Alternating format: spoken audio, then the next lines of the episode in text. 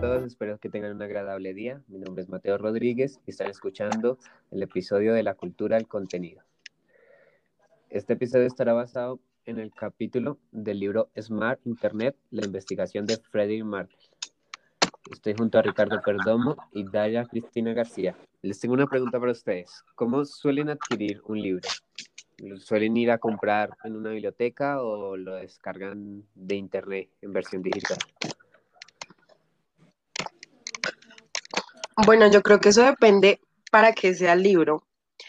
Eh, por ejemplo, yo, si a mí me piden un libro, no sé, en la universidad o algo así, trato de buscarlo en un lugar donde, eh, por ejemplo, una biblioteca o en un lugar donde vendan libros. Por ejemplo, acá en Bogotá, en el centro de la ciudad, hay varios lugares donde venden eh, bastantes libros usados, de hecho, o nuevos. Ahí lo buscaría, pero si es un libro como, no sé, algo diferente, tal vez que yo quiera leer aparte o ya como de mi vida cotidiana, trato de buscarlo por internet eh, porque me parece un poco como más cómodo. Entonces siento que también depende como el para qué lo necesito y, y ya. Eh, bueno, eh, buenas tardes. Eh, yo soy Ricardo. Eh, de acuerdo a la pregunta de mi compañero, pienso en lo personal que yo descargaría el libro por la red, ya que pues, bueno, en este momento por todos los problemas que están aconteciendo, pues las bibliotecas no están al servicio, entonces creería que sería más em, el tema de descargarlo por la red. Eh, pienso que es algo como más, es más útil, ya que pues uno lo puede descargar en, en su teléfono, en su tableta o en el computador y lo puede tener en la mano desde cualquier momento en donde esté. Y no necesariamente tendríamos que, llevar a la mano el libro como si fuéramos pues a una biblioteca a solicitar que nos lo prestaran o, o, al comprarlo, ya que eso pues nos generaría un gasto que en lo personal pienso que sería necesario teniendo en cuenta que en la red la mayoría de los libros están publicados o, o se pueden descargar. Claro, sí. Eh, digamos, por decirlo así, la biblioteca en el mundo del Internet o dentro del Internet es muy amplia y pues genera, facilita mucho el acceso a cualquier tipo de libro. Eso probablemente sea un poco problemático al momento de ir a una biblioteca porque puede que tengan o no tengan el libro que estés buscando en, en ese momento. Eso también ha pasado mucho con, con la evolución pues, de la cultura. Eh, me acuerdo en el libro nos contaba el caso de, una biblioteca en Argentina, que primero era un teatro. Eh, luego, se, luego se fue adaptando para volverse una biblioteca y nos cuenta que el, ahorita no me acuerdo el nombre del director de Taringa, pero nos cuenta que en, en el segundo piso están, digamos, los servidores de Taringa, de la red social, y, dice que pues está esperando ese paso de en que las bibliotecas de cierta manera pues en físico ya no existen para pues adueñarse de ese de ese teatro, de ese sitio. Entonces pues ya, ya tiene un pie adentro aprovechando eso. Sí. De, de igual manera podemos ver que en el caso de los libros, podemos ver que esto se emplea más o en el sentido de, las grandes ciudades. Em, por lo que conozco, pues, bueno, yo soy de un pueblo y allá, pues, todavía el Internet no es como tan, tan ágil como, pues, en las grandes ciudades, a lo que sí debemos recurrir muy frecuentemente a una biblioteca para poder consultar algún libro para podernos leer cualquier documento, ya que pues todos no tienen la capacidad de acceder a la red.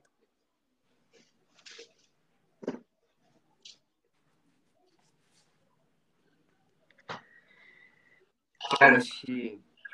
eso también nos genera un, eh, bueno, lo de las redes nos genera una problemática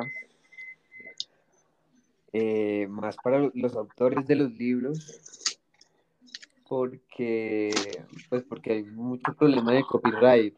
Digamos que obviamente hay plataformas en internet donde tú puedes adquirir el libro comprándolo, pero también sucede mucho que la gente lo, sea, pues lo compra y puede compartirlo, lo que genera pues muchas menos ganancias al autor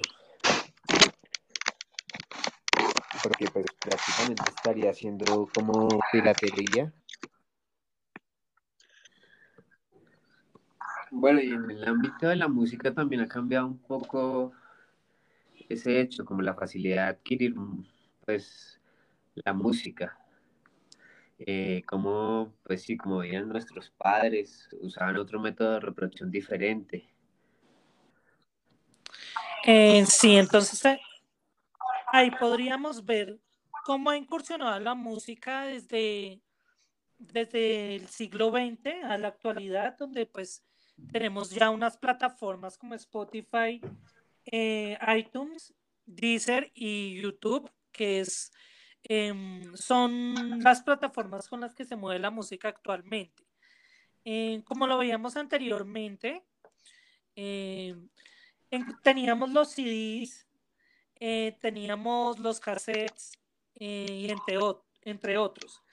Mm, ahora podemos ver que podemos acceder más fácilmente a la música, eh, ya que de acuerdo a las plataformas ya nombradas, tenemos que cualquier persona puede acceder mm, puede acceder para escuchar cualquier tipo de música em, teniendo como precedente el pago o no, como en el caso de YouTube, que mm, la música es libre, cualquier persona la puede escuchar y no estamos pagando por acceder a este servicio, como si en otras apps como Spotify, iTunes y Deezer. Yo creo que es increíble ver cómo ha venido avanzando el tema de la música, lo que hablaba mi compañero, ver ahorita todas las plataformas que podemos encontrar para escucharla y ver realmente como antes no era así. Por ejemplo, yo creo que muchas, eh, me pasaba a mí que yo veía a mi papá, no sé, ir a mercados de pulgas a buscar CDs o cassettes que literal le tocaba buscar por cielo y tierra porque eran muy difíciles de encontrar. Eh, a la facilidad que tenemos ahora de simplemente, no sé, ingresar a YouTube y buscar la canción que sea y que nos va a aparecer de una. Entonces es increíble el ver el cambio que hay y cómo ha venido evolucionando todo. Mm, sí, ahí mismo podemos ver que en la lectura nos data, mm, donde nos deja como un, un interrogante de si la música es gratis o no. Mm, personalmente pienso que la música debería ser gratis porque cualquier persona está en su derecho de escuchar cualquier tipo de música.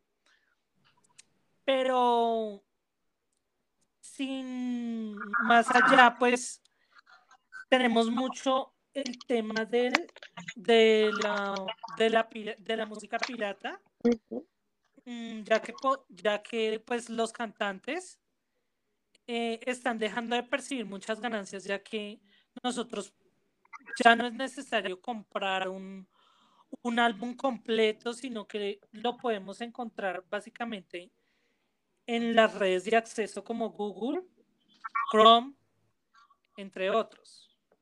Ok, respondiendo como tu pregunta, digo, respecto a que si la música debería ser gratis, en mi opinión, yo pienso que no, porque siento que el trabajo como tal del artista debería ser valorado y, debe ser pago. Eh, obviamente siento que la música es una de las cosas que más genera felicidad y que sí debería ser, o sea, que es para todo el mundo, pero sí em, debe, tener su, su pago, si me hago entender? Claro, sí, pues las diferentes empresas han sabido cómo adaptarse a eso. Eh, digamos que el, los CDs o los vinilos incluso, que todavía se ven, eh, han quedado un poco atrás, digamos que ya serían algo más para coleccionistas, pero pues aún, aún se venden. No, no en la misma cantidad que, que, que podíamos ver antes, pues de la llegada de Internet, de YouTube, de Spotify, de iTunes. Pero de todas maneras, digamos, en el caso de YouTube, que nos ofrece a nosotros música gratis, libre, como dice en el libro, eh, a cambio de que otras empresas, es, eh, unas terceras, eh, pongan propagandas. Por ejemplo, tú abres una canción en, en, YouTube y te va a salir una propaganda antes de la canción. Digamos que esa es la forma de que el artista monetice su canción, gane dinero a través de, de la propaganda.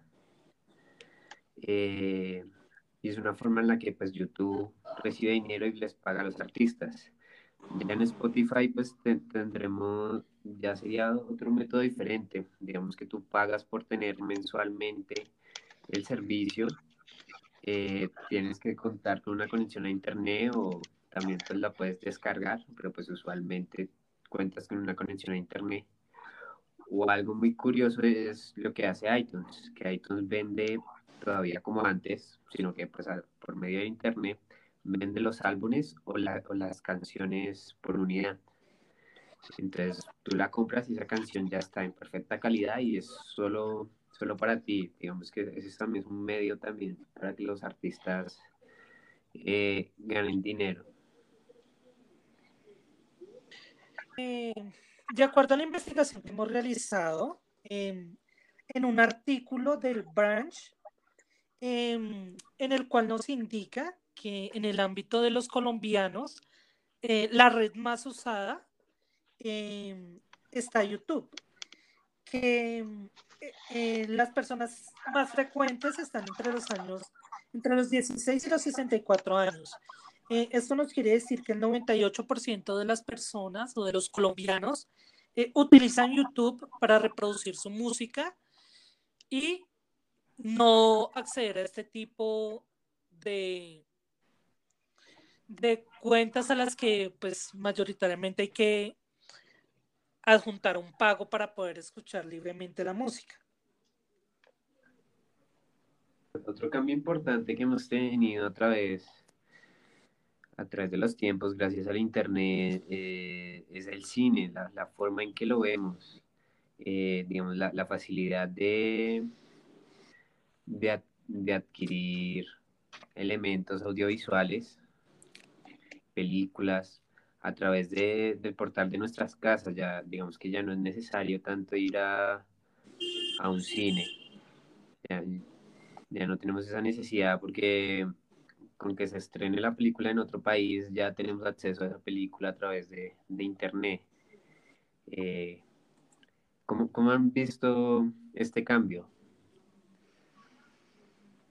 Personalmente pienso pues que ha generado pues un impacto eh, ya que pues eh, veníamos eh, en ese proceso del cambio, ya que usualmente nosotros utilizábamos el medio de la televisión para, para ver una película o pues para ver el programa.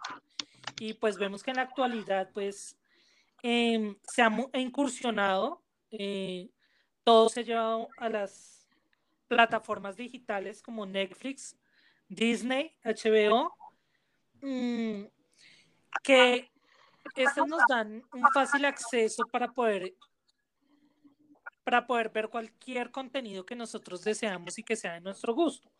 Eh, desde el mismo punto, eh, pues desde el pago, ya que pues sin pago no podemos acceder a estas plataformas para ver eh, este contenido de entretenimiento. Igualmente, pues en la red tenemos algunas otras plataformas en las que podemos obtener fácilmente también estas producciones, como es Pelis Plus, etcétera.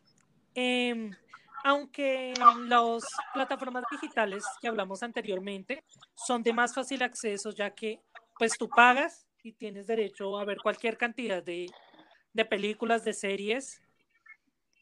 Eh, en cambio, las, las plataformas que son piratas o por decirlo así, eh, podemos ver ese tipo de producciones, pero siempre con anuncios y con, con algún tipo de, de tropiezo, pero que igualmente podemos tener acceso a ellas desde cualquier parte. Como dice mi compañero Ricardo, ahora es muy fácil ingresar a cualquier plataforma.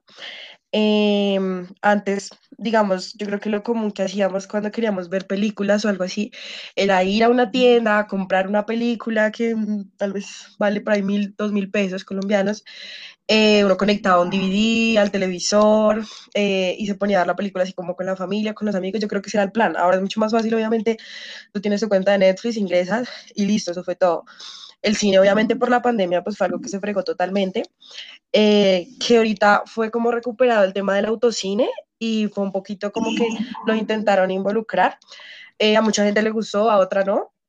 Eh, pero es ver cómo igual el tema del cine fue algo que se quedó ahí, porque igual lo que más subió, por ejemplo, ahorita en el tema de la pandemia fue las plataformas digitales, o sea, de por sí siempre estuvieron como en un rango más alto que el cine, porque es algo que las personas pueden ver en cualquier momento de día, cuando tienen tiempo libre, cuando están comiendo. Em, y ver que ahorita la pandemia fue algo mucho más loco, o sea, toda la gente en cuarentena, que fue lo único que todo el mundo nos la pasamos haciendo. Entonces, sí es ver cómo literal todas las plataformas se han apoderado de todo un poquito. Eh, ya para finalizar, pues mi recomendación eh, es un grupo que aparece, es un grupo musical de música electrónica que aparece en el libro. Se llama Catware. Eh, es un grupo que mediante el Museo de Historia de Alemania supo utilizar las redes sociales para, para promoverse de una forma no global, pero, pero sí local, les ayudó mucho a adquirir mayor público. Esa es mi recomendación para el día de hoy. Eh, bueno, yo eh, le, les recomiendo eh, una película que está pues, en Netflix que se llama El Dilema de las Redes Sociales, en la cual nos plantea